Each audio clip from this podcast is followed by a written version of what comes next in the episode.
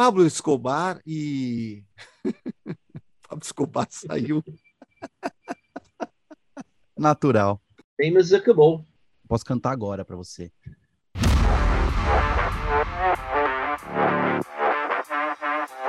Página Não.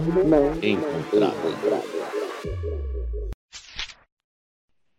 Bom dia, boa tarde, boa noite, boa madrugada. Estamos começando a 15 edição do podcast Página Não Encontrada, mixando sotaques para falar de música. Eu sou Marcelo Fela, estou falando de Porto Alegre, o Pedro Sol está no Rio, o Pablo Miyazawa em São Paulo. Nessa edição, vamos contar que Elvis morreu, mas passa bem.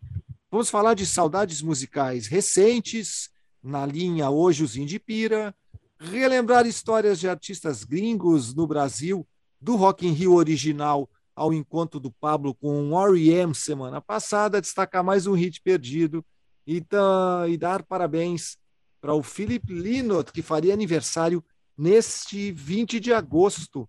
Ele que nasceu em 1949, foi cantor, baixista, líder do Thin Lizzy, banda irlandesa, e o Lynott morreu muito jovem.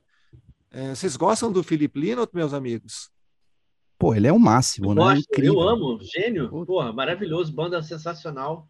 Putz. Eu, eu falo Philip Lynott, eu nem sei se eu tô certo, mas Eu já ouvi Phil Lynott também, eu escutei de tudo. E, e é legal como É. ele é endeusado. Eu fui para Dublin uma vez, eu entrei em três pubs. Os três pubs tinham uma ilustração dele do tamanho da parede, assim. O cara é Deus, né? tem um Deus estátua irlandês. dele, tem estátua. Além da Então, estátua estátua. dele.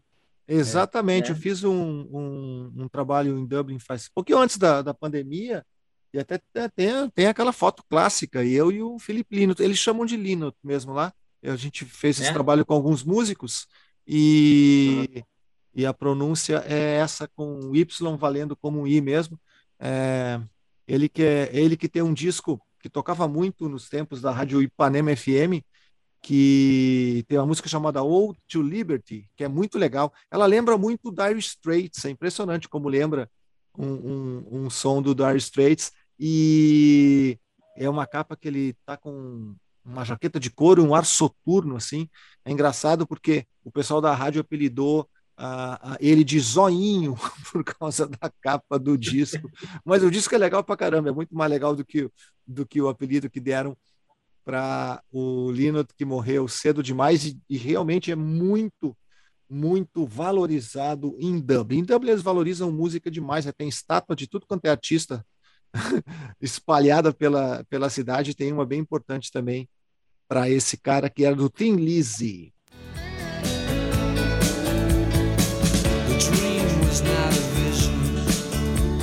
Some premonition like we were told.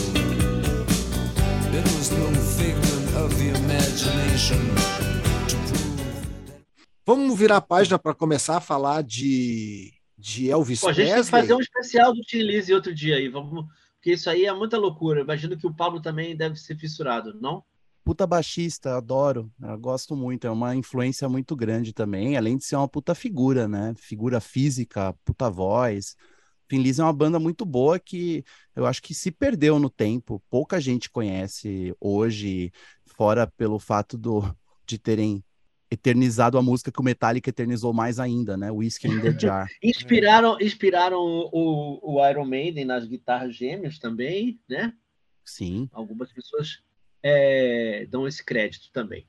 O, o Whiskey in the Jar, que eh, fala-se muito do, do Tim Lizzy ter eternizado e depois o Metallica, mas na verdade é, é uma canção folclórica, né, da, da Irlanda, e quem gravou e, e tornou sucesso, pelo menos por lá, foi The Dubliners, que foi a primeira, a primeira eh, gravação eh, de uma banda mais, mais conhecida em disco e tal. E tanto que é uma música que tem mais 100 anos, hoje ela pode ser gravada com sem ter que pagar direitos para os autores que e a história é muito legal, né? Whiskey in the Jar. Eu queria tomar um whiskyzinho in the jar hoje mesmo. Ué, tem tempo ainda, meu.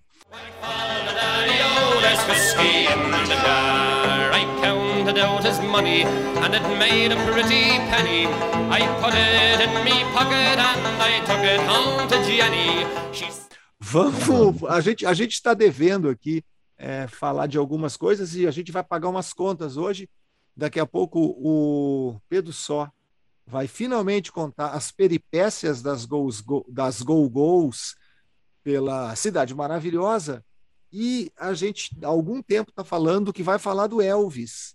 E eu finalmente assisti o filme na semana passada, então eu vou virar a página para a nossa chamada de capa para falar de Elvis também, porque o Elvis, a gente está gravando esse episódio número 15 no dia 17 de agosto, e no dia 16 fez é, 45 anos que o Elvis morreu. Foi no dia 16 de agosto de 1977, na mansão dele de Graceland, embora muita gente garanta que Elvis está vivo. Né? Eu não sei se entre vocês vocês têm alguma informação sobre a a, a vida e a morte de Elvis Presley, mas se não, eu posso começar a falar do filme. O que, que vocês acham? Ah, eu te digo eu uma só, coisa. A, minha única, a única informação confirmada é de que Elvis deixou o prédio, mas se ele morreu, já não sabe. Não se sabe. E eu acho que entre as duas opções, né? Uma, Elvis morreu cagando e Elvis está vivo, acho que é melhor ficar com a segunda opção, né?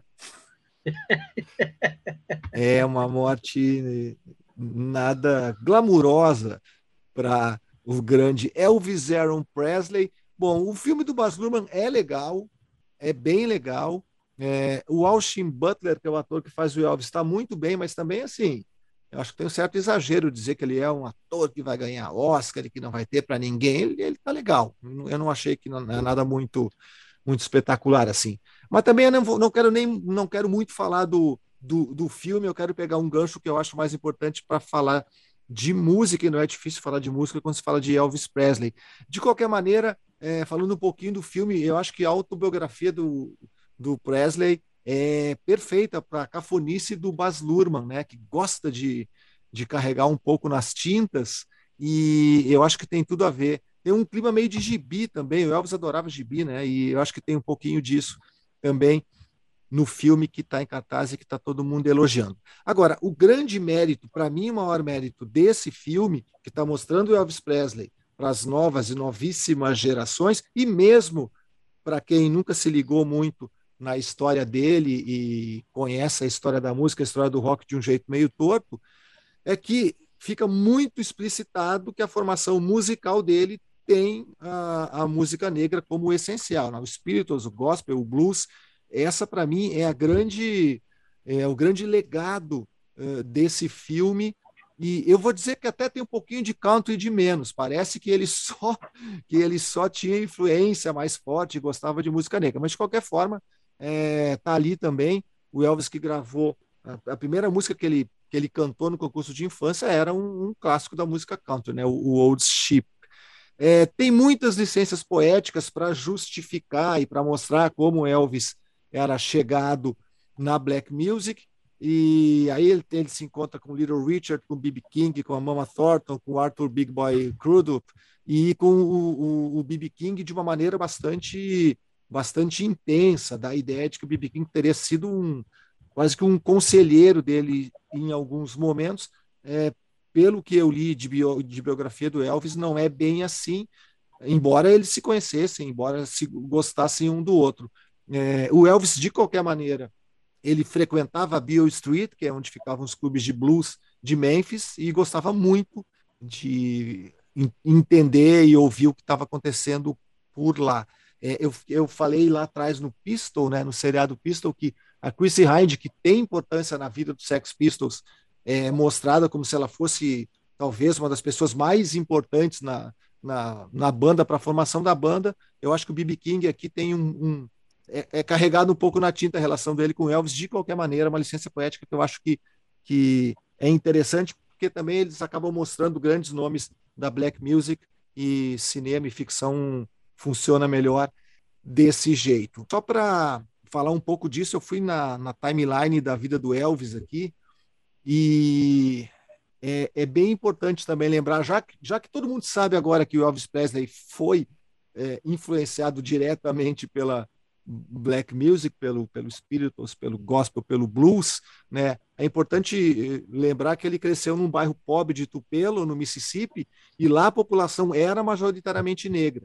Né? Tupelo era uma cidade que destoava um pouco do, do, do, do ambiente segregacionista no sul dos Estados Unidos. Ele frequentava igrejas da Assembleia de Deus, e aí que ele ouvia e cantava gospel. Ele aprendeu a tocar violão com o pastor dessa igreja, né? E aí é bem curioso é que quando ele tocava Rio Billy, porque afinal ele era country, né? Ele deveria ser um branco que tocava country naquele momento. Ele era ridicularizado na escola porque a garotada que era negra não gostava daquele tipo de música. Então, na verdade, é um pouco invertida essa história e de qualquer maneira foi super importante para que ele, sendo um cara que também gostava de country e, e, e cantava country, mas influenciado pelo blues e pelo gospel, ele acabou formatando o rock, misturando essas duas, eh, essas várias, esses vários estilos, né? Mas de qualquer maneira a gente pode, a gente pode sintetizar é, juntando country com blues e tudo que veio lá atrás.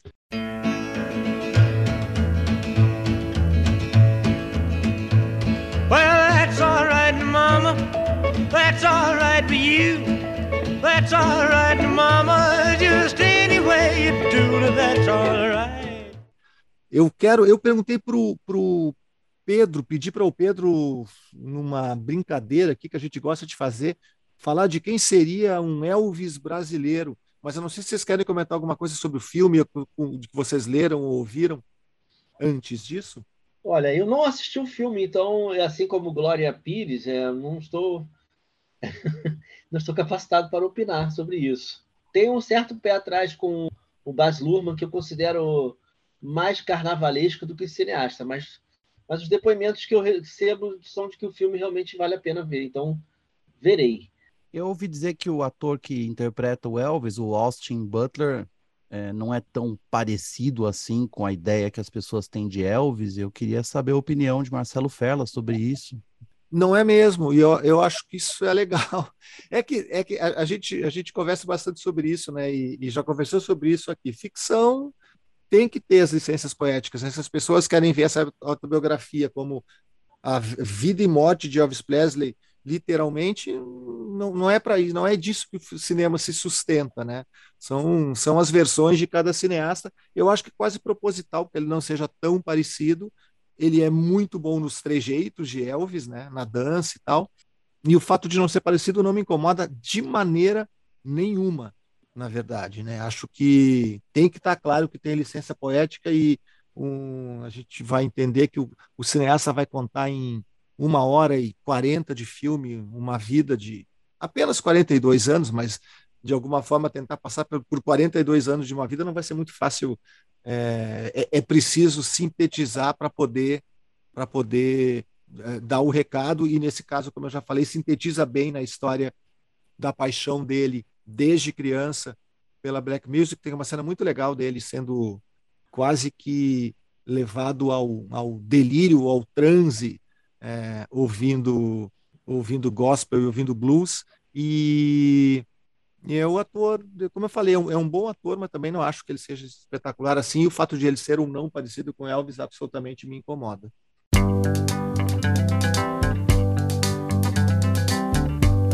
We're caught in a trap. I can't walk out because I love you too much, baby. Eu queria citar o filme mais legal do Baz Luhrmann, que é o Romeu e Julieta, né? Eu acho que esse sim, acho que depois desse foi um monte de exagero. Eu me lembro das pessoas rindo durante Mulan Rouge no cinema, porque realmente era muito engraçado. Mas Romeu e Julieta é, é bom, né? É um dos melhores filmes do DiCaprio. Eu ainda gosto desse filme hoje. Eu reassisti não faz muito tempo e acho que, que vale, que envelheceu bem. Resta é. saber se esse Elvis vai envelhecer bem, né? É o filme que eu gostava do, do, do Baz Luhrmann também, eu, quero dizer, ou seja, é o único filme que eu gostava dele. Agora eu acho que o Elvis cumpre bem, cumpre bem o seu, o, o seu papel, é muito bonito, né? E como eu, eu comecei falando, assim, essa cafonice que o, do, do, do Baz Luhrmann tem muito a ver com, com Elvis cantando nos cassinos de Las Vegas. Não pode ter nada mais cafona do que, do que isso, né? Ou pode, Pedro Só? Sempre pode, ué. A gente mora num país onde isso é superado em vários aspectos, em vários gêneros musicais, né? Mas sobre aquela tua a tua brincadeira aí, quem seria o Elvis brasileiro, né? É, eu posso lembrar aqui uma pessoa que poderia ter sido o Elvis brasileiro, que é o Jerry Adriani, uma super voz, né? É, uma presença bonito, inclusive foi teve namoradas e teve mulheres incríveis ao longo da carreira toda, mesmo quando já não era mais sucesso, mas com as mulheres ele sempre foi sucesso e com mulheres bacanas. E o Jerry sempre cantou bem, até até o fim da vida, nunca perdeu a voz, nunca teve nenhum problema, um declínio né, artístico, e era uma presença, e era um cara todo, eu entrevistei ele algumas vezes, é, as pessoas que eram próximas, todas falam que ele era um cara muito bacana, uma pessoa, figura humana, nota 10 também. E o, o Jerry, bom, ele, ele sofreu um pouco do preconceito, tanto com o Jovem Guarda, tanto com a, questões de idade, né? Que a Jovem Guarda ficou muito também presa num, num carinho de nostalgia e coisas meio bregas. E eu me lembro de uma coisa que aconteceu no começo da minha carreira de repórter, que o título não era eu que dava, e a gente estava vindo daquele momento em que o Roy Orbison estava sendo recém é, redescoberto por novas gerações, todo mundo ajudando ele, Elvis Costello, Bono do YouTube, a galera toda em volta ali abraçando. O T-Bone Burnett produziu um, um show e um, um disco dele, enfim. E, e, e, tinha essa condição total do, do, do, do disco lá que o Jerry estava lançando de entrar por essa, esse caminho. Só que pareceu que o Jerry estava dizendo isso, e na verdade quem estava colocando esse tema em voga ali na, na entrevista fui eu, porque eu falei, poxa, você podia estar tá, né, na mesma condição do Roy Robson. E aí saiu a matéria de, parecendo que Jerry Adriano se coloca como, como Roy Robson. Ele deve ter ficado pé da vida comigo, com o jornal Globo. E eu morrendo de vergonha depois, então tentei fazer um contato com ele para livrar minha cara e acho que consegui. E depois, anos depois, ele obteve um imenso sucesso e vendeu muitos discos com um disco bizarríssimo. E que eu confesso que tenho uma espécie de guilty pleasure, um prazer culpado de ouvir Jerry Adriani cantando canções da Legião Urbana em italiano.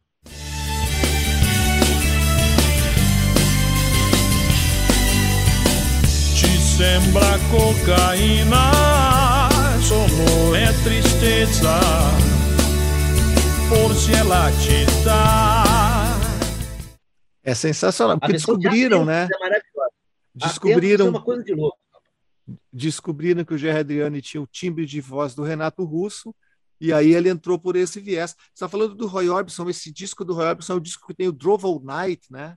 Eu não lembro do nome do disco, lembro da música, que era a música do clipe, fez bastante sucesso e o Roy Orbison era tão azarado que ele morreu logo depois, né? Ele foi recuperado, foi recuperado é, para as novas Mas, gerações. Eu recomendo a todos esse show que chama A Night in Black and White, é, que é um, um ele é um, um grande show de, de, A Black and White Night, é, na verdade, o nome. E é um show incrível, Bruce Springsteen e galera bacana toda. É, isso é de 88. Foi esse, essa entrevista com o, o, o Jerry Adriano, acho que foi 90, por aí que eu fiz. E tem o James Burton, para quem é fã de, de Elvis Presley, James Burton estava lá, maravilhoso guitarrista de Elvis Presley.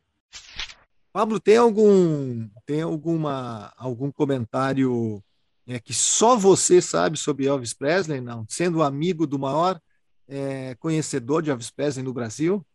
Bom, é isso. Acho que não, não preciso de muito mais, né? Eu sou amigo do maior conhecedor de Elvis Presley do Brasil, Odair Braz Júnior, jornalista, ex-editor da revista Herói e considerado pelo Jô Soares, o maior especialista de Elvis Presley no Brasil. Então, quem sou eu para negar? Então, um abraço aqui para o Juneca, né, que já trabalhou comigo em muitas frentes e o qual eu gostaria muito de saber a opinião dele sobre o filme do Elvis, só que eu esqueci de pedir. Então fica aí essa dica para o Juneca, manda para gente o que você achou do filme do Elvis e está convidado a participar aqui do nosso estimado e humilde podcast.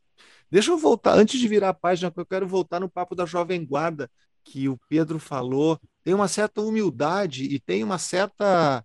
um, um ar meio de, de loser, né? Em grandes, em muitos artistas da, da Jovem Guarda ficaram tentando, é, vivendo da nostalgia, um público que não se renovou, e eu acho que poucos escaparam disso. O que, que acontecia? Tem alguma. Eram artistas que não estavam preparados para o sucesso quando eles conquistaram um grande sucesso? Vocês têm alguma, alguma teoria, alguma opinião sobre, sobre essa, essa falta de, de. quase que falta de glamour desses artistas todos que sempre pareciam. se sentiam inferiorizados, né? É, pelo menos é o que me parece. Todos que eu entrevistei tinham uma humildade quase excessiva. Bom, eu tenho o, o que eu poderia ser um pitaco aqui, acessando rapidamente o meu cérebro. Tem, tem um outro lado, que é assim, vários músicos da, da música popular brasileira, ou que vinham da bossa nova, é, também passaram por isso, de passar, de passado o momento de você ser o, o ritmo, o gênero do momento, o gênero queridinho, você ficar para trás. E no caso da música brasileira, da MPB e da bossa nova, havia uma outra questão que era como eles eram músicos muito mais preparados do que os músicos, do que a maioria dos músicos da Jovem Guarda, havia um, um, um, um rancor, um recalque, porque grande parte de, da elite, da, das direções do, da indústria fonográfica, dos diretores de gravadora, eram ex-integrantes, ex eram ex-músicos, né? Que tinham tido uma carreira como músicos da Jovem Guarda. E isso causava muita raiva, porque eram músicos menos capacitados, pelo menos como, como instrumentistas, certamente. E, e eles estavam decidindo os rumos da, da indústria fonográfica, muitas vezes cumprindo interesses da indústria acima dos interesses do artista e dos músicos, né? Então, muita raiva era direcionada para a galera da Jovem Guarda que virou cartola de gravadora. E teve outros que ficaram aprisionados nesse esquema mesmo de circuito de nostalgia, não souberam se também se renovar e, e viveram a coisa mesmo do, do, do moedor de carne da indústria, que é implacável, é terrível.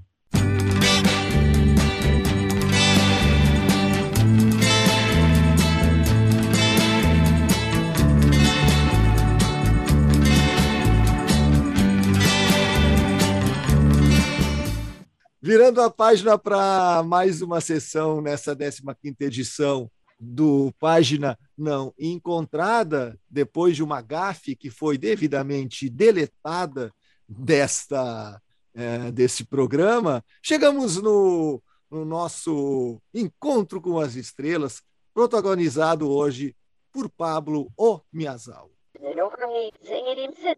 Pois é, é para perguntar ou para responder? O que eu te digo é o seguinte: semana passada tivemos uns shows muito estrelados aqui no underground paulistano, na Zona Oeste, com uma banda que pouca gente conhece, mas se você for pegar os nomes dos integrantes da banda, é, é bem é, notável. É o tipo de é, grupo que é chamado por aí de supergrupo, porque reuniu um punhado de músicos muito interessantes da cena roqueira norte-americana, com um toquezinho brasileiro ali para incrementar. Né?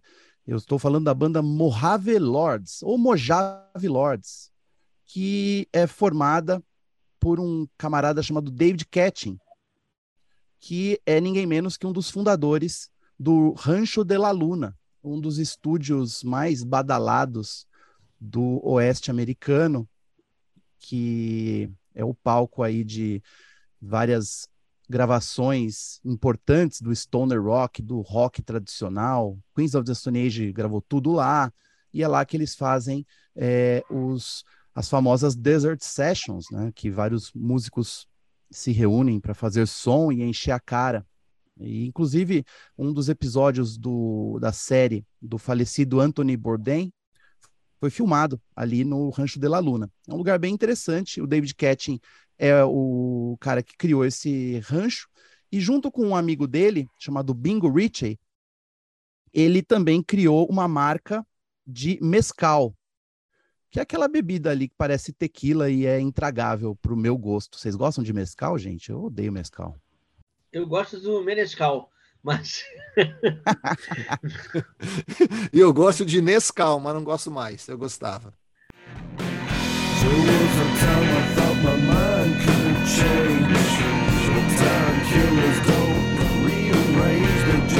There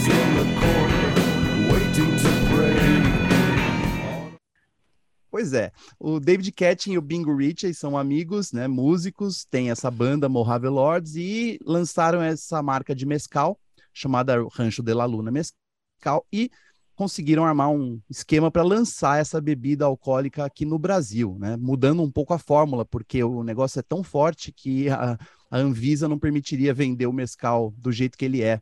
E aí, é, essa é o resumo da história sobre por que, que esses caras vieram tocar no Brasil numa casa de shows meio escondida aqui na Zona Oeste, para lançar esse mescal e aproveitar para fazer uns showzinhos também.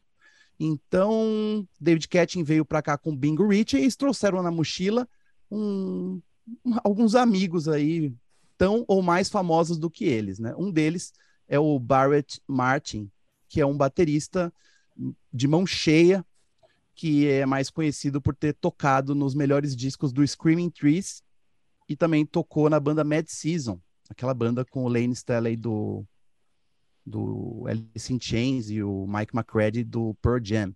né? O Barrett Martin é um puta baterista. E junto com eles, é, eles trouxeram também um grande baixista, este sim, brasileiríssimo, que é o Fernando Nunes, que também ficou conhecido no Brasil como o baixista da banda da Cássia Eller, que tocou no acústico da Cássia Eller.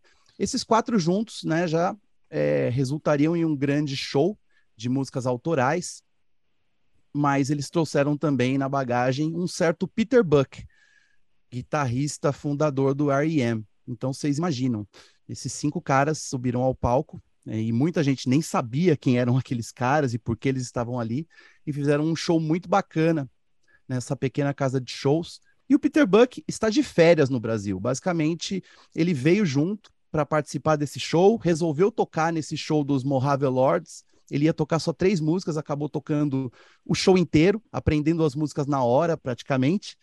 E, obviamente, tocou é, The One I Love do R.E.M. no final do show. I'd like to introduce the band for just a second, if I can. Peter Buck, this is David Catching. David Catching, this is Barrett Martin. Mr. Barrett Martin, this is Fernando Nunez. Fernando, I'm Bingo. I love you guys.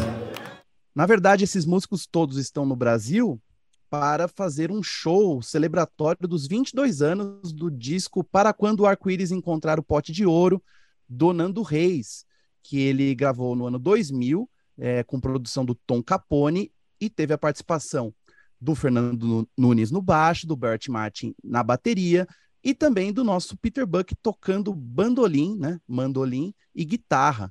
Então, por isso que esses músicos todos estão aqui para reproduzir o elenco que gravou esse disco no ano 2000. Então, ele está fazendo uma celebração de 22 anos desse disco.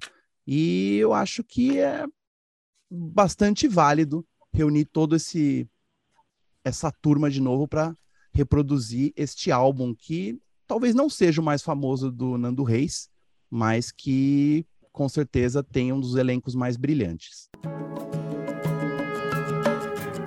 Estranho seria se eu não me apaixonasse por você. Eu salveria dois para os novos lábios.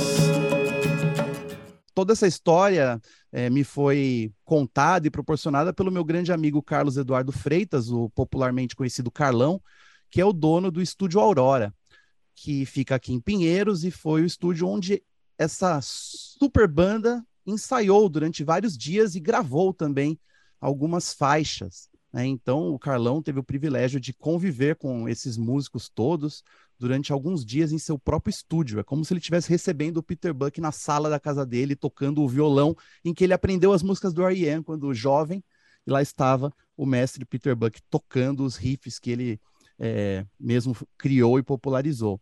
E aí enfim, né? É, quem passeasse por Pinheiros nesses últimos dias ia encontrar o Peter Buck comendo na, na padaria da esquina, passeando pela Teodoro Sampaio, comprando coisas. E ele vai continuar aqui no Brasil por um tempo, ele está tirando férias aqui. Né? Ele vai, inclusive, ter a companhia da filha dele. Eu nem sei se eu podia contar essa parte, desculpa aí, Carlão. Mas Peter Buck está curtindo a vida aí, a aposentadoria do R.E.M., com vivendo do melhor jeito, né? Tocando nos showzinhos e curtindo é, a noite paulistana. E Pablo, o legal, né? A... Oi. Deixa eu, te, deixa eu contar para quem eventualmente não sabe como é que tá o Peter Buck hoje. Eu pego uma foto antiga do R.E.M. com aqueles longos cabelos pretos.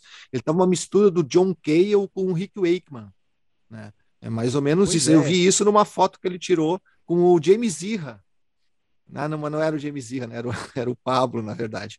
É... Mas ele tá magrinho? Ele tá magrinho ou tá, ou tá balãozinho? Elegante, tá bem. Aquela pança de quem tem mais de 60 anos, né? Esperado. Mas é um cara que tá curtindo muito a vida, uma educação é, primorosa, atendeu todo mundo que vinha encher o saco dele para tirar foto. E eu nem quis tirar uma foto com ele, eu acabei tirando, eu saí de carona numa foto com a Bianca Jordão do Lila, que estava lá comigo, e daí ele falou, ah, vamos sair nessa foto com o Peter Buck, vamos sair com o Peter Buck. Mas o meu envolvimento no final foi mais legal, porque daí os caras estavam desmontando os equipamentos, querendo ir embora, a gente estava querendo fazer um after com eles, eles estavam cansados, e daí o Peter chegou e assim, gente, eu preciso de um táxi para ir para o meu hotel, né? Tô cansado e meu celular não está funcionando aqui. E o Barrett Martin, o baterista, estava junto com ele, os dois queriam ir embora, eles não queriam mais ficar lá. E aí a gente não teve outra solução a não ser pedir um Uber para ele. Eu pedi o Uber para o Peter Buck. E tive esse prazer né, de solicitar um Uber Black para o Peter. E quando o carro chegou, porque eu pedi um carro com o bagageiro grande para caber a Rickenbacker dele, né, uma das guitarras, uma das 60 guitarras que ele tem, o taxista chegou e eu falei: Você gosta de R.E.M? Ele falou: Adoro. Eu Falei, então te prepara, meu amigo. Daí ele saiu do carro para abrir o bagageiro e viu o homem, colocou a guitarra dele no bagageiro e ficou assim com a boca aberta. Falei, cuida bem dele, por favor, não desvia do caminho. Daí ele e o Bert Marsh entraram no carro e se foram. Mas permaneceram ah, andando pela cidade. Então, se você vir um cara por aí parecido com o Peter Buck, é, sei lá, comendo um pão na chapa na padaria da esquina, simplesmente flanando pelas ruas de Pinheiros, provavelmente é ele mesmo.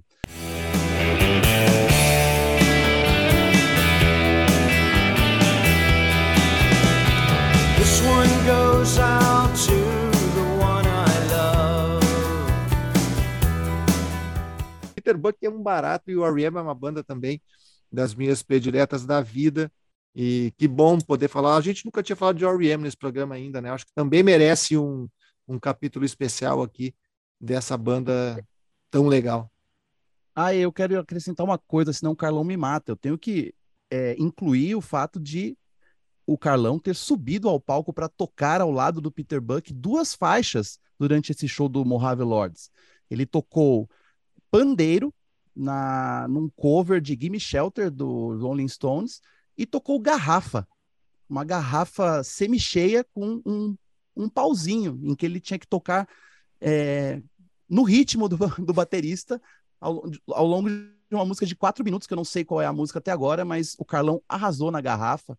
Ele é um grande guitarrista, um grande baixista, mas nesses shows ele tocou garrafa e pandeiro e detonou. Ele foi, ele teve a noite dele ali, então tem que uhum. se considerar isso. Parabéns, Carlão, você viveu o sonho. Página não encontrada. Virando a página, finalmente chegamos no dia em que Pedro só vai contar o que aconteceu com as Go Go's no Rio de Janeiro e é tão importante esse momento que voltaremos com o nome de uma sessão do primeiro da primeira edição do Página Não Encontrada, que também era uma sessão da revista Frente, escrita por Pedro Só, por Ongondons, para falar de Gol Gols. Olha só. Pois é, vamos a gente já está agora, estamos aí na boca da nova edição do Rock in Rio, E vamos lembrar aqui o mítico Rock in Rio de 1985, o, o Rock in Rio que teve as goggles como atração, como era a aposta da, da do, do line-up, na época não se falava line-up, né? Falava escalação mesmo. A, a escalação do elenco do festival, a aposta New Wave, tinha duas apostas New Wave. Uma era Nina Hagen e a outra era The Goggles, que a história foi muito gentil com as Goggles, até por uma questão de, de do feminismo e, da, e do protagonismo feminino ser mais valorizado, né? Elas vêm hoje em dia, as Google são vistas como é, foram homenageados com um documentário recentemente, há uns dois, dois, dois, não, três anos, né, que esse, esse documentário saiu dirigido pela australiana Alson Elwood, e, e depois também um musical também foi feito sobre as Googles, produzido pela Gwyneth Paltrow, veja só, chamado Head Over Heels. Mas as Googles, então, são muito saudadas por terem feito sucesso, serem um primeiro grupo, tem uma questão de primeiro grupo totalmente feminino a, a ocupar uma posição de destaque na parada Billboard de álbuns, né?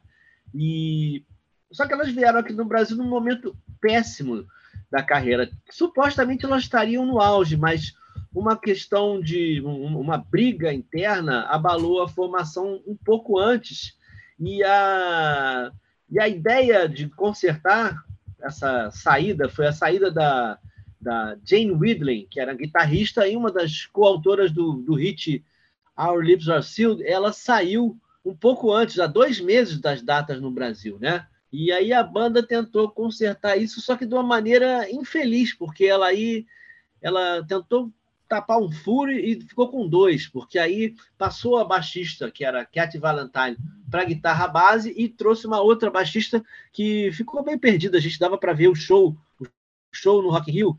Os shows foram bem ruins. Os, os fãs das Goggles, quando comentam no YouTube esses vídeos do, do, das apresentações no Brasil, no Rock Rio, eles costumam fazer comentários bem jocosos, assim, que realmente a banda não estava num bom momento. Mas principalmente quem não estava num bom momento era a cantora Belinda Carlisle, que ela, é, ela veio para cá no Brasil no auge do seu vício em cocaína, que ela depois contou no, numa, num livro de memórias chamado Lips Unsealed, né? Abriu os lábios e contou que ela veio para cá e que a coisa que mais a excitava na viagem para o Rio era poder provar da cocaína brasileira, a legendária cocaína brasileira, né? E, e ela conta que, por sua conta e risco, pegou um táxi no Copacabana Palace, onde estava hospedada, para ser levada num lugar que vendesse pó. E aí ela foi numa favela, trouxe uma montanha de pó. Ela falou que era a maior quantidade que ela já tinha visto na vida. E olha que a mulher estava vindo do show business americano, né? E, e, nesse evento ela travou conhecimento com uma figura que ela chamou de filha de um político local, que, obviamente, e aí as minhas fontes confirmam, era a saudosa Neuzinha Brizola.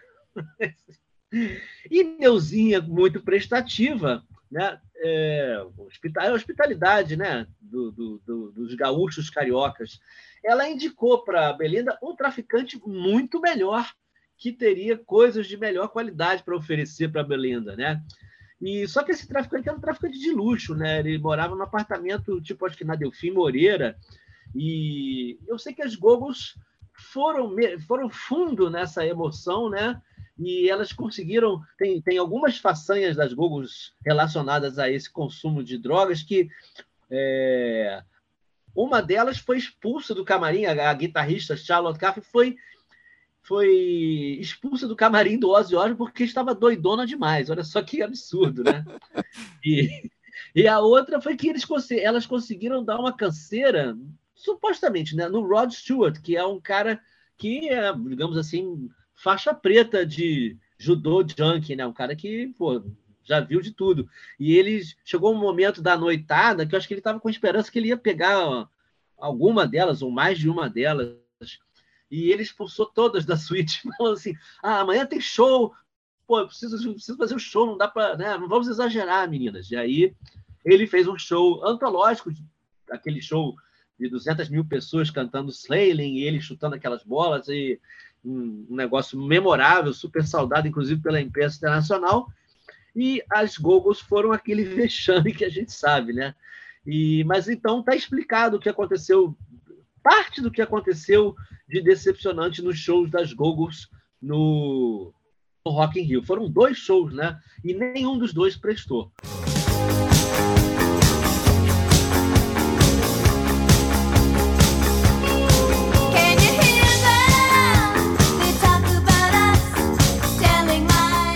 A gente está batendo tá batendo recordes aqui no Página Não Encontrada, porque alguns dos programas atrás, eu acho que foi o Pablo que falou que o John Sebastian foi preso em São Francisco por consumo de maconha, né? Ou de ácido, alguma coisa assim. O cara, nos anos 60. E agora a gente está falando que o Ozzy Osbourne expulsou a garota do, do camarim porque ela estava muito loucona, meu. A gente está chegando no limite aqui, né? Aqui só histórias de ex- extremas, né? Histórias de comportamento extremo. Mas, assim, o, o, para dar um desfecho à história, Belinda, segundo ela própria, só parou de cheirar em 2005. Então, ela passou 20 anos aí entre o vai e vem, né? Em sua carreira solo também. Mas hoje em dia, ela, assim como Zeca Pagodinho, ela não é mais disso.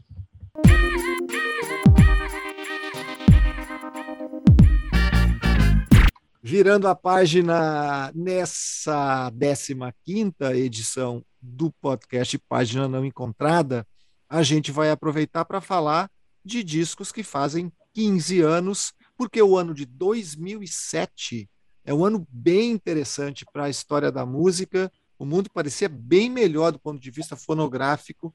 A gente fez uma rápida pesquisa aqui nos melhores discos daquele ano e tem uma variedade de discos muito legais. É, eu vou começar falando de um disco que eu já destaquei aqui, então não vou precisar falar muito dele, o Sound of Silver do LCD Sound System, disco do selo de FA do James Murphy, vocalista da banda, que está nas principais listas dos melhores do ano em boa parte das, das revistas é, de todo o mundo e em muitas delas, inclusive na Rolling Stone, ela esse disco é considerado o melhor disco de 2007. O Sound of Silver tem o All My Friends, o Time to Get Away, o New York I Love You But You Bring Me Down. É um disco bem interessante, do qual eu já falei bastante aqui numa edição anterior do, do Página Não Encontrada. É o disco que eu acho mais legal de, do LCD Sound System e talvez mesmo dessa geração de uma Nova York dos anos 00, muito inspirado na New Wave, um pouquinho de Talking Heads, um pouquinho de Divo. É, aliás, eu quero falar dessa geração, porque nos dois últimos programas, o Pedro Só falou daquela Nova York lindamente suja de 1977, né? que inspirou grandes artistas a falar de do, do Walk on the Outside, né? Da, do mundo, da vida, de metrôs ultra grafitados, de uma violência que foi muito bem retratada também nos filmes de época, é, do nascimento da New Wave. É uma, é uma Nova York que quem gosta de música venera. Né? Essa Nova York de 2007, que tem uma cena musical muito importante também, é bem diferente. Ela é bem mais limpa, ela está num franco processo de gentrificação, ela tem Williamsburg despontando com seus armazéns abandonados virando loft, atraindo artistas de todo mundo. Só que, ao lado disso, aconteceu o 2001, o, o 11 de setembro, né? Então ele trouxe uma urgência de fim de mundo aí, a síndrome do medo, é, dissonâncias do começo de século, que já é complicado, o começo de século sempre tem aí um tempinho para as pessoas se acostumarem com o que está acontecendo, é, e teve um, muita reciclagem, né? É, sobretudo por essas bandas. Eu, eu acho que a, a, ideia de que o mundo vai acabar influenciou muito. Vamos direto ao ponto, vamos copiar quem interessa. É, que, que a gente não sabe quanto tempo de vida vai ter mais, não tem dúvida de que isso afetou a cabeça da garotada que vivia em Nova York, e é muito interessante quantas bandas surgiram nesse período ali, de 2000 até 2010, mais ou menos. Eu vou destacar bandas e discos de 2007 e algumas que na rebarba aí faziam sucesso em 2007, mas que lançaram discos em 2006, ou o segundo, terceiro, quarto disco. A primeira banda que eu vou destacar é uma das bandas que eu mais gosto na vida, que é o The National, é uma banda pós-punk indie rock com uma pegada meio jazz. Eles são de Ohio, mas eles foram muito cedo para Nova York, então é, a carreira musical, os discos eles gravaram foram, foram influenciados pelo clima daquela cidade. Em 2007, o National lançou o quarto disco, que chama Boxer, e é mais um disco com som atormentado, denso, hipnótico. O Matt Berninger, que é o vocalista, tem vocais muito elegantes, é uma espécie de Leonard Cohen indie, forçando aqui um pouquinho, mas eu gosto mais do vocal dele. Tem uma bateria marcial que lembra o YouTube do começo de carreira, que eu acho muito legal também, e tem letras muito legais. O Boxer abre com uma música chamada Fake Empire, que é bem legal, que ele fala assim: estamos semi-acordados em um império falso. É, são letras não necessariamente diretas, mas nesse caso bastante diretas. Estavam vivendo re, na rebarba daquela do governo Bush, né, do, do governo que implantou o medo como uma forma de tratar os seus é, habitantes. super late tonight, picking apples, making pies. Put a little something in our lemonade and take it with us. Put half in a fake empire. É, outro disco importante de 2007 de uma banda de Nova York é o Our Love to Admire, que é o terceiro disco do Interpol, que até tem um som um pouquinho parecido com o The National, é, mas é bem mais cru e muito mais frio, mais metálico, eu diria. É uma banda muito inspirada no Joy Division e que eu acho bem legal também. Outra banda que, quando lançou esse disco, era muito é, reconhecida era o Clap Your Hands and Say Yeah. Ele lançou, eles lançaram o Some Loud Thunder em 2007. É outra banda do Brooklyn e eles eram da Next Big Thing durante muito tempo. Pelo menos uh, um, dois anos anteriores, quando surgiram. O primeiro disco é de 2005, quando gravaram. É, o disco se chama Clap Hands and Say Yeah.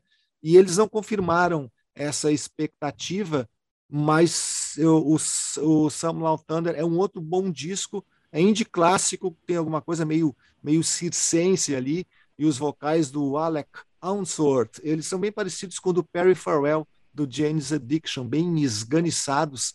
É, eu fui eu fui para Nova York nessa época, passei um ano novo lá, tentei ver o show do Clapper Hands, não tinha mais ingresso há muito tempo, e de fato eles eram uma banda que estava sendo considerada aquelas, aquela velha banda Nova Esperança do rock, hum. mas eles não vingaram. Mas são legais de, de qualquer maneira.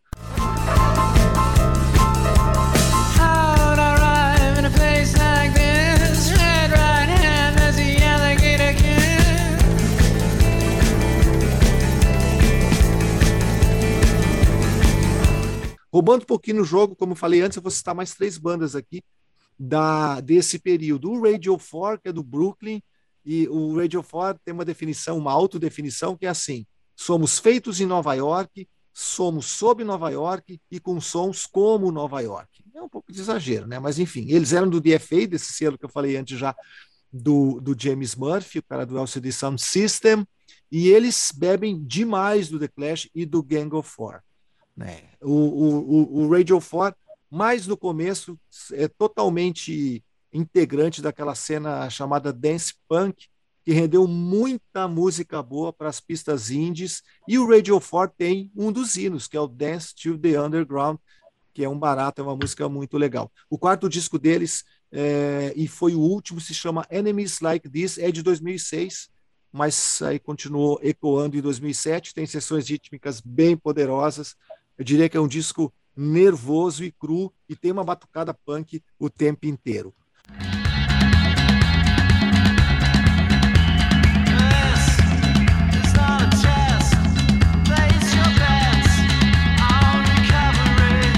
Mais duas bandas de Nova York aqui desse período. Uma delas eu acho muito subestimada, que é o The Rapture, que tem uma capacidade de produzir hits muito grandes e é deles o How Deep Is Your Love e o House of Jealous Lovers, que é um dos grandes hinos, talvez o maior hino das pistas dançantes indie, e eu me dei conta que esse ano essa música que foi produzida pelo James Murphy e pelo Tim Goldsworthy, que são os caras do DFA, completou 20 anos de lançamento. Então, uh, eu, não existe um indie que não tenha dançado House of Jealous Lovers em alguma pista do planeta.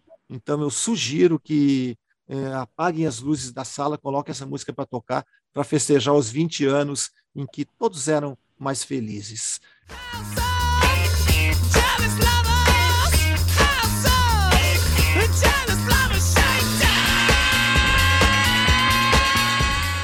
E o, o disco de 2006 do Rapture se chama Pieces of the People We Love. É muito Gang of Four na, na cachola, mas vale a pena, pelo menos uma referência de uma banda muito legal. E para fechar, tem o Strokes, né, que em 2006 ainda fazia algum barulho, 2007 ainda era uma banda bastante reconhecida, bebendo de Velvet e que lançou First Impressions of Earth em 2006. Muitas músicas ainda tocavam em 2007 e eu acho que é o disco em que começa a decadência do Strokes, mas que ainda tem lá seus bons momentos. Eu respeito essas bandas todas que você citou, mas nessa época eu estava num outro lado né, do indie, né, não era um lado tão nova-iorquino, e foi um ano muito florido para o tipo de música que eu escutava na época. Foi o meu é, o começo do meu segundo ano na revista Rolling Stone, então eu estava realmente acompanhando tudo e foi um prazer é, não só escrever sobre esses discos, mas também entrevistar esses artistas que estavam lançando álbuns ou talvez armando shows aqui no Brasil. Então eu me lembro de 2007 com muita ternura, para usar um termo que o Pedro Sol usaria, né? E gosto muito do, de alguns discos, né? Que eu poderia citar vários aqui. Talvez tenha sido o ano que eu mais ouvi música eh, de uma maneira espontânea, ainda que eu trabalhasse nisso, mas eu estava realmente eh, muito mergulhado na música que estava sendo feita na época. Mas eu não citaria nenhum desses que você lançou eh, no seu discurso. Eu vou citar três aqui também que eu gosto deste ano. O primeiro é o Neon Bible, que é o segundo disco do Arcade Fire. São três segundos discos que eu vou lançar aqui, na verdade. O Neon Bible foi lançado em março de 2007 pelo Arcade Fire, foi o, o disco de maior sucesso da banda desde então, né? Porque o disco anterior, o Funeral, que muita gente prefere, não chegou tão alto na parada americana. Esse Neon Bible foi lançado em segundo lugar na Billboard. E é um disco bem pesado, né? Todas as músicas são. Aliás, é, pesado é uma palavra né, que é meio redundante para falar do Arcade Fire, mas basta saber que eles gravaram o disco dentro de uma igreja, que eles compraram e reformaram, né? Então, mas não tem nada de nova-iorquino nisso, porque eles gravaram o disco no Canadá. E é isso, né? Na época eu não gostava de Arcade Fire e foi com esse disco que eu resolvi dar uma chance pro disco anterior. E hoje eu nem gosto tanto assim desse Neon Bible, eu gosto mais do Funeral mesmo, porque, enfim, né? Indie velho.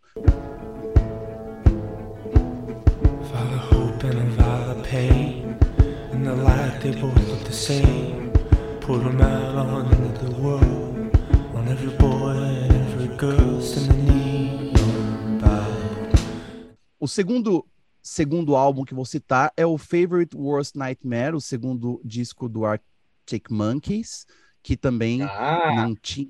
é, esse vai ser citado por você também, Pedro?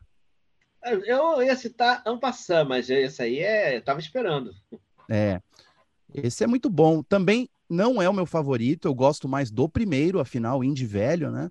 Mas esse disco mostra uma maturidade muito legal dos garotos é, que, enfim, né? Estavam tocando melhor, mais rápido, com mais melodia. Esse disco foi lançado em abril de 2007 e talvez tenha sido o álbum que mostrava que o Arctic Monkeys era mais do que uma banda de rock inglês, é, moderninha e bacana e mal vestida. No caso, eles realmente tocam muito bem. A primeira música, Brian Storm, é uma porrada que até hoje eles continuam tocando, a bateria incrível. Tem aquele hit Fluorescent Adolescent, que continua tocando nas pistas do mundo. Foi o disco que fez eu gostar de fato do Arctic Monkeys e falar, ah, gosto dessa banda. Eu não gosto da banda recente dos últimos discos, principalmente do último, que eu acho horrível. Né? Eu também não gosto do AM muito, que é o disco pop deles que toca em rádio, mas eu não posso falar isso em voz alta, porque os fãs me xingam. Para mim, esse disco, Favorite Worst Nightmare, é um, é um grande trabalho da- de uma banda que eu gostaria que eles tivessem mantido esse caminho. But as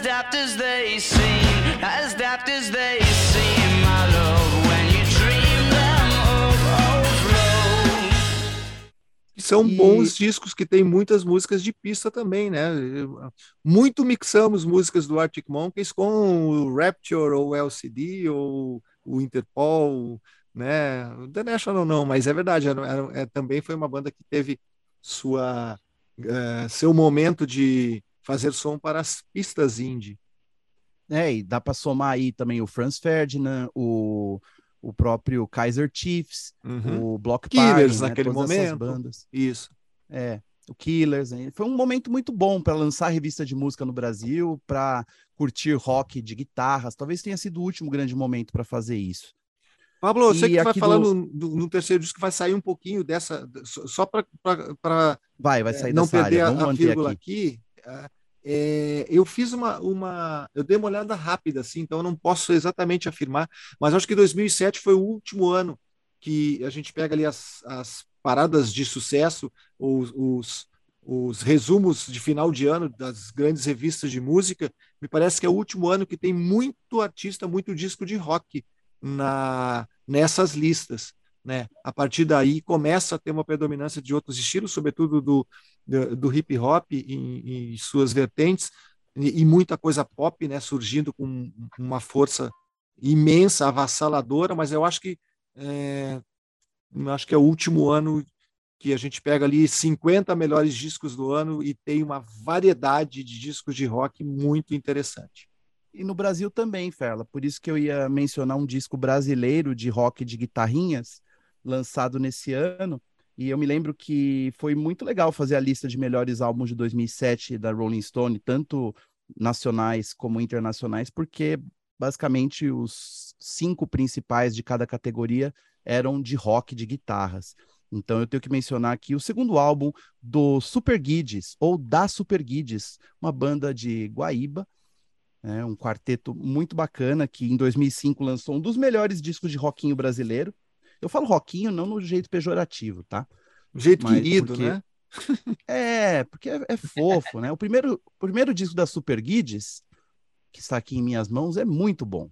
Ele até ele envelheceu muito bem, assim, por mais que ele seja meio esquisito, mal gravado, parece com um monte de coisa, tem um monte de gírias muito gaúchas. Eu acho que é um disco que eu sempre volto a escutar. Já o segundo álbum, que foi lançado em 2007, que é o Amarga Sinfonia do Superstar, parece que eles começaram a se levar muito a sério, principalmente nas letras. Então o disco perdeu um pouco do humor que era esperado.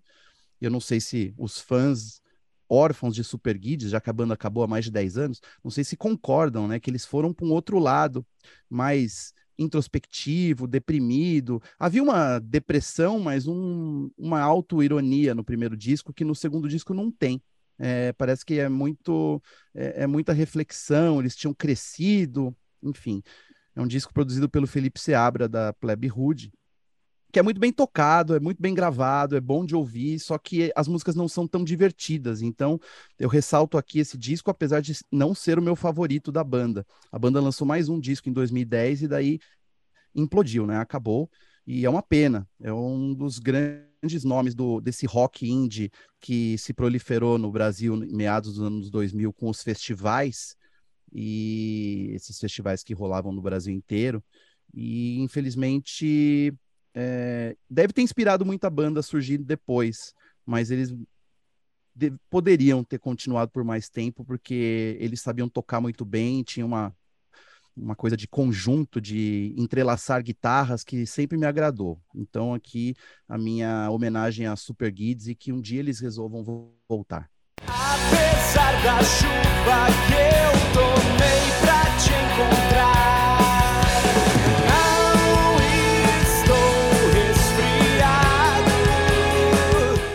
Concordo contigo, Super Guides, é, o primeiro, o primeiro disco é, é, é melhor do que o segundo, mas eles são realmente legais. O primeiro disco tem uma levolosidade, que é uma coisa tão legal que é uma palavra inventada, e foi o grande hit é, dos caras. E para quem não sabe, né, eles são de Guaíba. Guaíba é a cidade que é do lado de Porto Alegre e é dividida pelo Lago Guaíba, né? Porque o Guaíba, é, o Rio Guaíba não é um rio, né? Uma dessas idiosincrasias porto-alegrenses. Inclusive tem um estádio de futebol de um, de um, um, um time e, que, e pelo qual o nosso amigo Pedro Só tem simpatia, que o estádio chama-se Beira Rio, mas ele é do lado de um lago, né? Mas o Pedro Só talvez consiga explicar essa essa Ele é um estuário, mas isso aí foi é uma tecnicalidade que foi descoberta recentemente, né? A, a tradição aponta para Rio mesmo. né? É, a gente tentou, sugeriu de mudar o nome do estádio para Beira Lago, mas não foi, não fomos aceitos. Nós, os, os torcedores do lado azul da força aqui no Rio Grande do Sul. Só esses três por hoje, Pablo? Sim, eu vou passar a bola pro Pedro só, porque ele vai para outro lado que eu sei. Exatamente. Eu, eu em 2007 eu estava um pouco, digamos assim, alheio ao rock and roll. Eu estava trabalhando, eu era editor-chefe lá do, do Globoesporte.com, mas então minhas, meus ouvidos estavam um pouco afastados do rock and roll. Esse- uma das exceções era o Arctic Monkeys, o segundo, o difícil segundo álbum do Arctic Monkeys que que desceu redondinho, maravilhoso. Tinha lá também andei ouvindo aí o, claro, o Queens of Stone Age, né? Era Vulgaris, Make It With You, marcou época também, né? E, e outra, uma regravação que, que eles fizeram de, de White Wedding, do Billy Idol, também frequentava minhas... Na época não era playlist, não. A gente ouvia o MP3, né? No- na, na seleçãozinha para correr, para dar as voltinhas na lagoa. Mas dentro da música brasileira tem duas coisas muito bacanas de 2007. Um é o disco de estreia da Fernanda Takai, né? Em que, sob a direção do Nelson Mota, ela fez um, é um disco maravilhoso. O John Ulloa né, tá ali como pro- produtor, é, programador e guitarra, baixo, todas aquelas coisas que ele toca. E, e é um repertório maravilhoso. Começa com um disco que fui por aí, uma versão super pop atual, mas tudo de ótimo gosto, uma delícia do, do, do- do clássico do Zequete, né? Ela também faz maravilhosamente a Luz Negra do Nelson Cavaquinho, também um negócio dificílimo. Tem o Debaixo dos Caracóis do Roberto Erasmo, uma versão também perfeita. E luxo total, absurdo, insensatez de Tom Jobim e Vinícius Moraes com o Menescal na guitarra. É um negócio, olha, é um descasso esse disco. E é o primeiro disco da ótima carreira solo da querida Fernanda Takai, onde brilhem os olhos seus. Se alguém perguntar por mim, diz que fui por aí, levando um violão debaixo do braço. Além desse, também tivemos um outro disco pop de cantora muito bacana, que foi o terceiro da Vanessa da Mata, produzido pelo grande Cassim, né?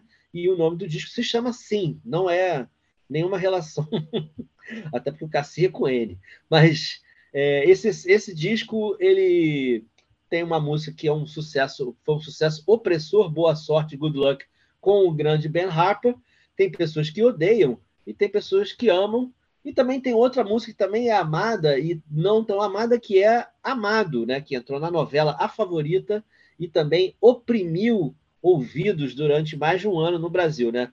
Mas esse disco vermelho é um disco muito bacana, tem, tem uma parte gravada na Jamaica, né? com, com a cozinha maravilhosa de Sly Hobby, é, tem também a participação do Fernando Catatal, do Cidadão Instigado, numa disco brega ali incrível, Você Vai Me Destruir. É um disco também altamente recomendável e é bacana porque era uma carreira se consolidando com músicas inéditas que, a partir dos anos 2000, a gente vai ver que é, uma, é um caminho que vai ficando cada vez mais raro na, na rarefeita MPB. É só isso, não tem mais jeito.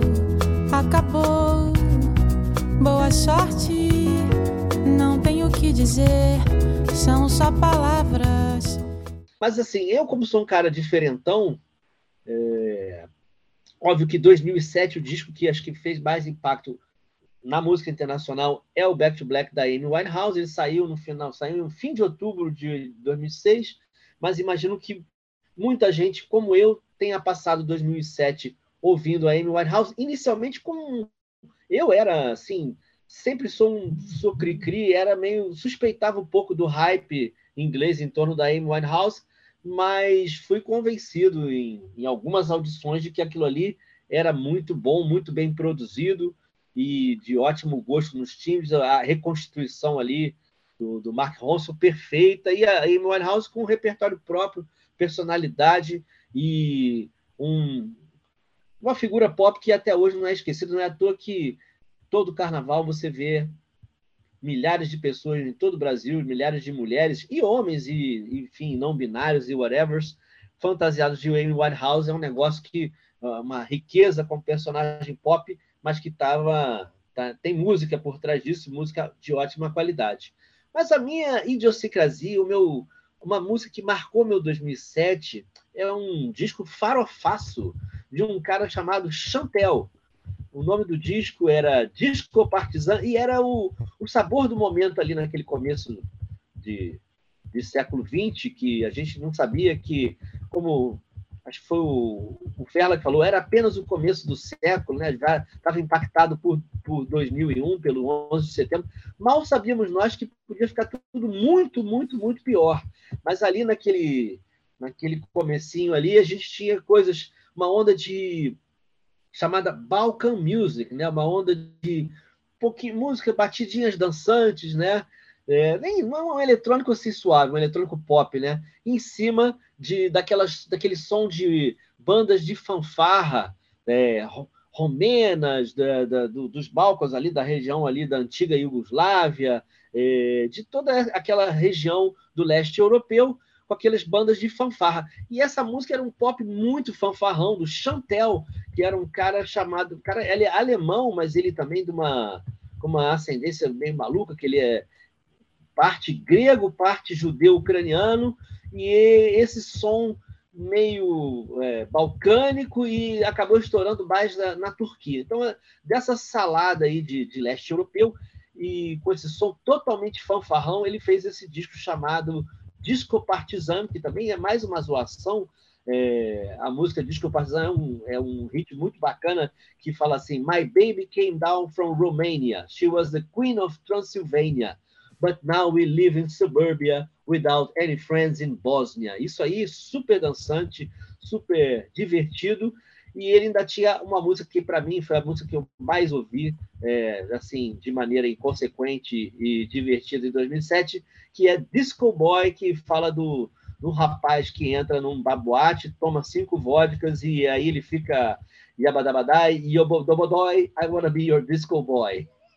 e é um som dançante com, aquela, com aquelas brass bands, as bandas de fanfarra, um som cigano, um som alegre, como muitas pessoas aqui no Brasil ingenuamente acreditam que só existe na África ou no, na, no, nos, na Latinoamérica, né? mas, na verdade, a alegria foi distribuída pelo mundo inteiro. Alguns se esqueceram, né? alguns pedaços do mundo se esqueceram um pouco dela mas o leste europeu tem essa, essa fanfarra maravilhosa aí, que estava em voga em 2007. Recomendo a todos o Chantel Disco Partizan. Ele continua em atividade, fez mais um disco aí, mas ele não está sucesso, acho que há 10, mais de 10 anos ele não faz assim hits novos.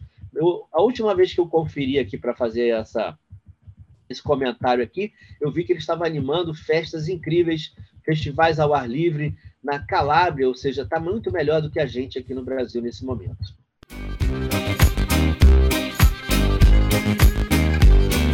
My baby came down from Romania. She was a queen of Transylvania. But now we live in suburbia without any friends Brasilia. Ô Pedro, eu achei que você fosse mencionar o Gogol Bordello, né? Que nesse ano aí, inclusive 2007, eu tive a sorte de assistir num festival Ah. nos Estados Unidos. Também tinham lançado disco, né? No ano anterior. É, É, isso, né? não. Eu esqueci de mencionar que esse foi a face, a, a face mais visível, mas eu é, bizarramente me apeguei a parte, uma parte totalmente sem credibilidade. O, o Gogol Bordello ainda tinha mais credibilidade, mas eu viciei no som farofa do Balkan Beat. Na Argentina, nesse período, tinha uma série de bandas de, de inspiradas por essas bandas aí, pelo Balkan Beat em geral. É, tem um Mar Marcelo, que era o vocalista da banda Doris, que era uma banda de rock muito legal. Ele foi um dos caras que criou uma outra banda lá. Eu tinha visto Doris um ano, no outro ano eu fui para lá, ele tinha uma banda de que tocava é, ess- essas músicas é, inspiradas nos Balcãs, né? O Emir Kusturica tinha uma banda também, o diretor de cinema que ia muito para Buenos Aires, fez um documentário sobre o Maradona exatamente, também ele ele acabava é, inclusive se conectando com essa turma. E no Rio Grande do Sul, em Porto Alegre, tem uma banda, eu acho que eles estão, faz tempo que eu não sei se estão tocando ainda, uma chamada Bandinha de Dadó, que também namora com esses com esses sons eh, maravilhosos, né, que vêm dos Balcãs. Procurando encontrar um lugar para tocar, um lugar legal para se dançar,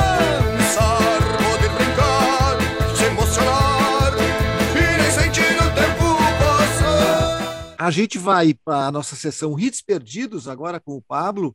O Pablo tem uma artista que não lhe fazia dormir ou lhe fazia dormir. Como é que é essa história, Pablo? Pois é, não tem motivo nenhum além do fato de que é uma música que eu gosto desde que eu estava no berço, literalmente. Eu estou falando de Soy Rebelde, o primeiro hit da cantora hispânico-britânica Janete, que na verdade o nome artístico dela é Jeanette, mas o nome dela original era Janete mesmo. É que escreveram errado quando lançaram essa música em 1971 e virou um hit mundial, né? Cantada em espanhol. Com certeza vocês é, que são mais velhos do que eu ouviram muito mais essa música do que eu é, na vida. Eu escutei muito essa música no berço. Segundo minha amada mãe, eu só conseguia parar de chorar, assim, nos meus primeiros seis meses de idade, quando ela colocava para rolar o compacto duplo de Soy Rebelde, no lado A, e no lado B, Porque Te Vas, que é o outro hit da Janete, essa por conta de um filme chamado Cria Cuervos, do, Carlos Saura. O, a Maravilhoso música de filme. 74. Esse filme é um filme do, do Carlos Saura sobre o fascismo do Franco na Espanha. Né? O fascismo continua fascinante, por, como diria o poeta lá, o querido Humberto Gessinger. Mas é, é cria cuervos, o ditado famoso é cria cuervos e te secarão los ojos, né? Cria corvos e um dia eles te arrancam os olhos. E esse Cria Cuervos era um filme maravilhoso do, do, do, do Carlos Saura, que mostrava, dentro de um panorama, de um cenário familiar, né, a- um- o, o fascismo, o franquismo, que era o, fascismo espanhol, foi um, foi o fascismo mais duradouro do século XX, né? só acabou em 75 com a morte do filho da puta. E é isso aí, tem que dar nome aos bois. E no caso do Cria Cuervos, a cena em que essa música Porque Te Vas é tocada é muito icônica também. Sugiro procurar aí nas redes sociais ou até mesmo no YouTube, deve ter duas meninas colocando o disquinho e dançando no quarto. E eu não sei por que cargas d'água, para citar um trecho do Super Kids agora, eu dormia muito bem e feliz com a voz da Janete. É uma voz meio angelical, né? Aquela coisa que não é exatamente uma canção de ninar, mas parece que era assim que funcionava. Minha mãe colocava Soy Rebelde, eu começava a parar de chorar. Dela virava o compacto, colocava Porque Te Vas e aí eu dormia. Então, fica aí minha dica para quem tem filho e não consegue fazê-los dormir em paz. Recomendo que procurem essas duas músicas da linda Janete, que está viva ainda, né? Está completando este ano 72 anos, é isso? É isso mesmo, produção. 71 anos ela está completando, né? Que nasceu na Inglaterra, mas é tem essa origem barceloneta, fez um sucesso mundial, é, bem interessante, cantando em espanhol na década de 70 e caiu no esquecimento, e daí poucas pessoas lembram. Então, essa sessão hits perdidos às vezes é para a gente falar de quem merece. Janete é uma voz angelical que faz crianças hiperativas dormirem. Então, escute Soy Rebelde e depois escute Porque Te Vas. Soy rebelde porque el mundo me echó así. porque nadie me ha tratado con amor. Eu deveria ter mais motivos para falar disso, mas eu acho que o motivo pessoal é mais do que bom. Você não acha, Marcelo Ferro? Claro que é. Eu quero saber se tu vai nos brindar com a tua voz antes can- ho- hoje cantando Sou Rebelde na versão em português da Lilian, né? Eu sou rebelde porque o mundo quis assim, porque nunca me trataram com amor. E as pessoas se voltaram contra mim. Eu queria ser como uma criança cheia de esperança e feliz. Eu- Eu tinha até preparado a letra aqui em espanhol, mas como você já cantou em português, eu acho que já tá bom por um episódio. Ah, mas não, quem canta assim é o Dry Cleaning, que só declama, então tem que ser aquela música cantada. Mas enfim, se o Pablo vai cantar, vai ser no final, depois da vinheta final é, do Pajanama Encontrada. Mas eu quero lembrar que além de a Lilian ter gravado e feito muito sucesso com a versão Eu Sou Rebelde, o Patofu, da Fernanda Takai, do John, gravou Porque Te Vas no terceiro disco deles, que é o Tem, Mas Acabou.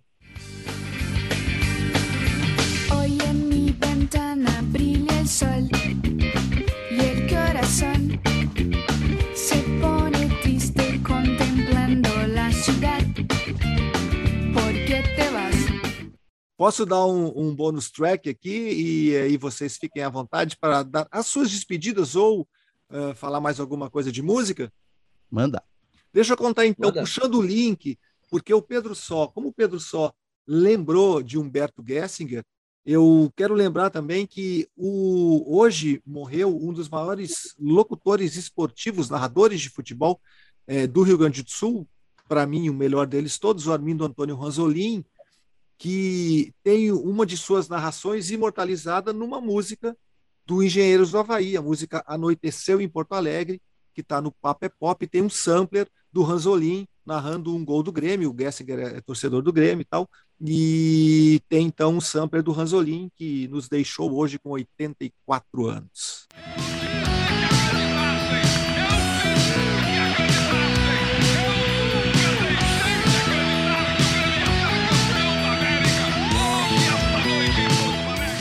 Temos um colega aqui que tem, tem compromisso, compromisso seríssimo, né? Para assumir logo depois desse, desse podcast. Então eu estava apressando aqui, eu só ia lembrar a todos que eu fui completamente apaixonado pela Lilian, foi meu primeiro crush musical quando eu tinha, sei lá, sete anos. Assim. Por alguma Por música algum em especial? Sou rebelde, claro. Yo soy rebelde porque el mundo es hecho así, porque nadie me ha querido nunca oír, porque nadie me ha tratado con amor. Me voy. Hasta la vista. Valeu, senhores. Valeu. E é isso. Semana que vem a gente tá aqui de volta falando de música boa ou não.